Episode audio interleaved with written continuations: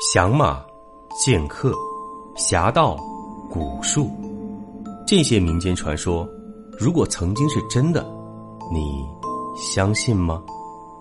欢迎收听《明清异闻录》，主播挑灵秀，带您走进神秘诡谲、曲折离奇的民间志怪传说。本节目由喜马拉雅独家播出。斩鬼驱瘟五。毕三炮听到此时，心中疑惑大生。从刚才他就听萧九一直在说，这次萧九要做的事儿涉及了诸多条人命，又是风险极高，又是九死一生的。可每当自己问起萧九此行究竟是为了何事，萧九却总是不肯实言相告。之前毕三炮还可以听了一笑而过，不去追着细问，可事到如今。萧九把话说到这份上了，自己怎么可能不把这事问清楚呢？在毕三炮不舍不弃的追问下，萧九终于长叹一口气，坦言相告：“哎，毕大哥，你经历过大疫吗？”毕三炮一时没听懂萧九的意思，后来一问，这才知道他说的是疫病。毕三炮已经快四十岁，活了小半辈子。他小时候在西北遭遇过饥荒和蝗灾，后来长大了，一家人迁居中原，又遇过几次洪灾。在关外做生意时，毕三炮在辽源撞见过一次百年不遇的大雪灾。可要说是那种瘟疫病灾，说实话，毕三炮这几十年里还真没遇到过。小九这时说道：“如果我没猜错，现在江塘那边已经出现疫情了，要是放任不管的话。”没几天，这疫病就会大爆发，倒是百姓四散逃难，这疫病会顺着江水一路蔓延。别说是安庆一带，就连上游的九江、南昌和下游的池州、芜湖都要跟着遭殃。我这次赶过去，就是为了把疫病控制在江塘，绝不能让它散播出去。听了萧九的话，毕三炮失色惊道：“萧兄弟，你到底是什么人？听你的意思。”江塘那里情况，现在外面应该还没人发觉。那，那你是怎么知道疫病的？你这未卜先知的本事，难道你是神仙？小九苦笑了一声，回道：“毕大哥，这世上哪有什么神仙？我和你一样都是普通人。不过，我确实知道一些事情。”说着话，小九压低了声音，对毕三炮轻声道：“毕大哥，你知道异神吗？”第三炮一愣，不解的道：“异神，难道是掌管瘟疫疾病的神仙吗？”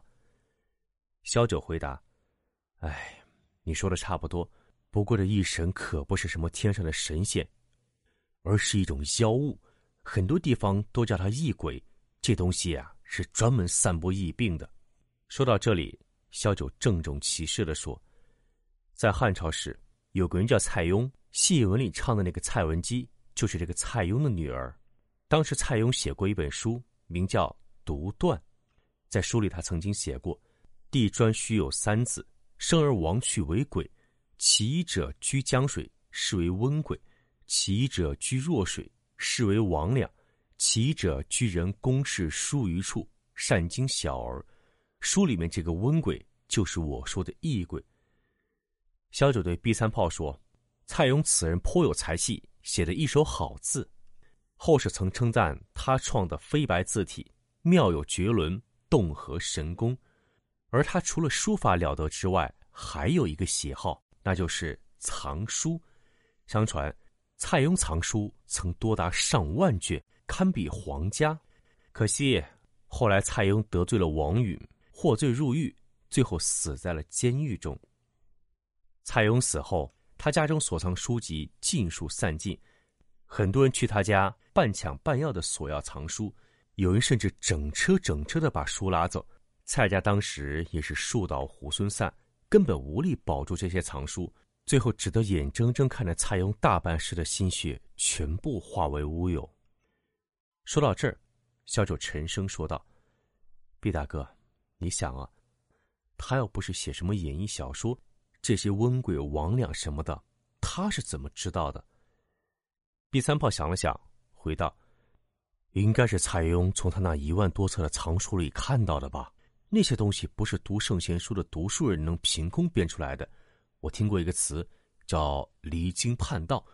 那时候读书人如果没什么来历典故，信口胡言，会被人看清的。”小九当即点头回道：“毕大哥，你说的没错，蔡邕那段话的确是从一本古籍上看来的。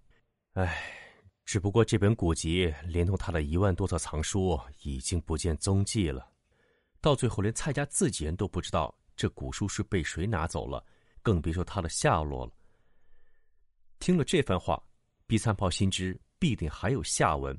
果然，小九接着说道：“可这册古书的下落，蔡家人不知道，我却知道。”看着小九一脸得意的神色，毕三宝隐隐猜出了什么，他问道。难道当年那本古籍是被你们家祖上拿走了？蔡毅点点头说：“没错，毕大哥。当年我们家祖上就是蔡邕的门客。蔡邕出事后，很多门客不是改投门庭，就是伺机潜逃。我有一批最忠实的门客，一直没有放弃，暗中商议要去劫狱，把蔡邕救出来。我家的先祖就是这批门客之一。可后来事情败露，他们反而惹来了杀身之祸。”混乱中，我家先祖杀出重围，跑回蔡家拿了几本藏书，然后一路逃回老家，改名换姓藏了起来。萧九坦言说：“尽管家里老人跟他说啊，当年祖上是为了不让蔡邕的心血付之东流，所以才要舍命保下一些蔡邕的藏书。可是，在萧九自己看来，这种不问自取就是偷盗。嘴上说的再好听，可自己祖上这事儿。”确实做的不甚光彩，估计啊，当时他家祖上也是想给自己留条后路。那些金银财宝什么的拿了太过显眼，也坏名声，所以呢，就偷了几册藏书。毕竟在那个年月，读书都是有钱人家做的事儿。要是拿了一册孤本古籍之类的，那可是价值千金的好东西。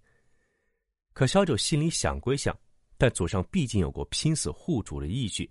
所以他觉得，自家这位祖上还是担得起“英杰”两字的。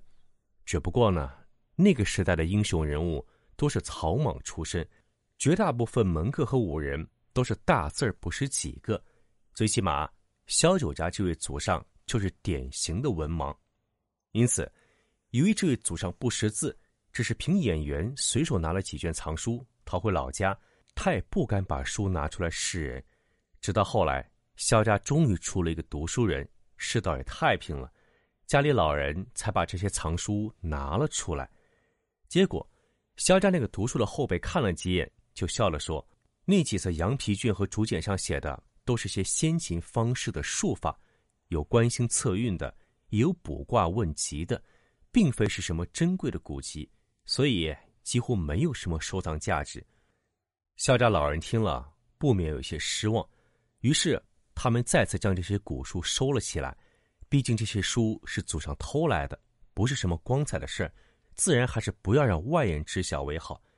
就这样，一晃又是百年过去，这些书一直被藏在萧家，尘世不知。后来也是造化弄人，萧家连续遭了几次大难，家道逐渐式微，不得已沦落江湖，靠着东拼西凑来的一点算卦相面的本事。在街头坑蒙拐骗混口饭吃，结果有一年发生了地震，肖家老宅被震塌了一角，露出了老人收在夹壁墙里几个蜡封的瓦罐。肖家后人将这些瓦罐打开来一看，发现了藏在里面那些古书。这时肖家才有人想起来，家里一些老人曾经讲过，说家里藏着一批古书，只不过时间太久，已经寻不到下落了。萧家后人一直以为是哪个祖上醉酒之后说的胡话，没成想这事居然是真的。经过查验，萧家人这才发现这些古书上记载的都是先秦的术法。此时的萧家人自然是如获至宝，尽管这几十本古籍多多少少有些霉变和损坏，但是在萧家后人仔细辨认之下，他们还是读出了书上大部分的内容。于是。靠着这些古书上所记载的方术，又结合之前所学到那些手段，萧家人融会贯通，取无存精。没过几年，萧家就成了远近闻名的风水大师。从此，萧家一路飞升，慕名而来的人越来越多，萧家也成了不少达官显贵的幕僚，甚至还有后人进到了宫里的钦天监。可是，春风得意的萧家却忘记了“伴君如伴虎”的道理。萧家人无意中被牵扯进了皇家的夺嫡之争，结果皇上一怒之下，如日中天的萧家被瞬间打入尘埃。萧家人死的死，逃的逃，还有不少萧家人被罚入宫做了奴役，这才有了萧九家祖上在宫里内务衙门猫耳房当差那一说。听完萧九的讲述，比三炮忽然想起萧九的二花来，他低头一瞧，发现竹笼里的二花也正望着自己。第三炮对着二花微微一笑，对萧九说：“老弟，我现在已经差不多明白你家那些事儿了。不过这兵荒马乱的世道，你把二花这只猫带在身边做什么？”萧九哈哈一笑，说道：“毕大哥，这次少了谁啊，都不能少了二花。不是兄弟跟你夸口吹牛，这回的异鬼啊，普天之下也只有二花才能对付他了。”毕三炮听了，立马醒悟过来。你是说这次江腾的疫病就是这个异鬼搞出来的？小九点点头说：“对，我跟你说了，我不是什么神仙，哪有未卜先知的本事？这次江腾的疫病是我按照祖传的方法推算出来的。”本集播讲完毕，感谢您的收听。如果您喜欢，请您评论、点赞、转发，更多精彩内容，请您期待下集。听有声，选秀秀。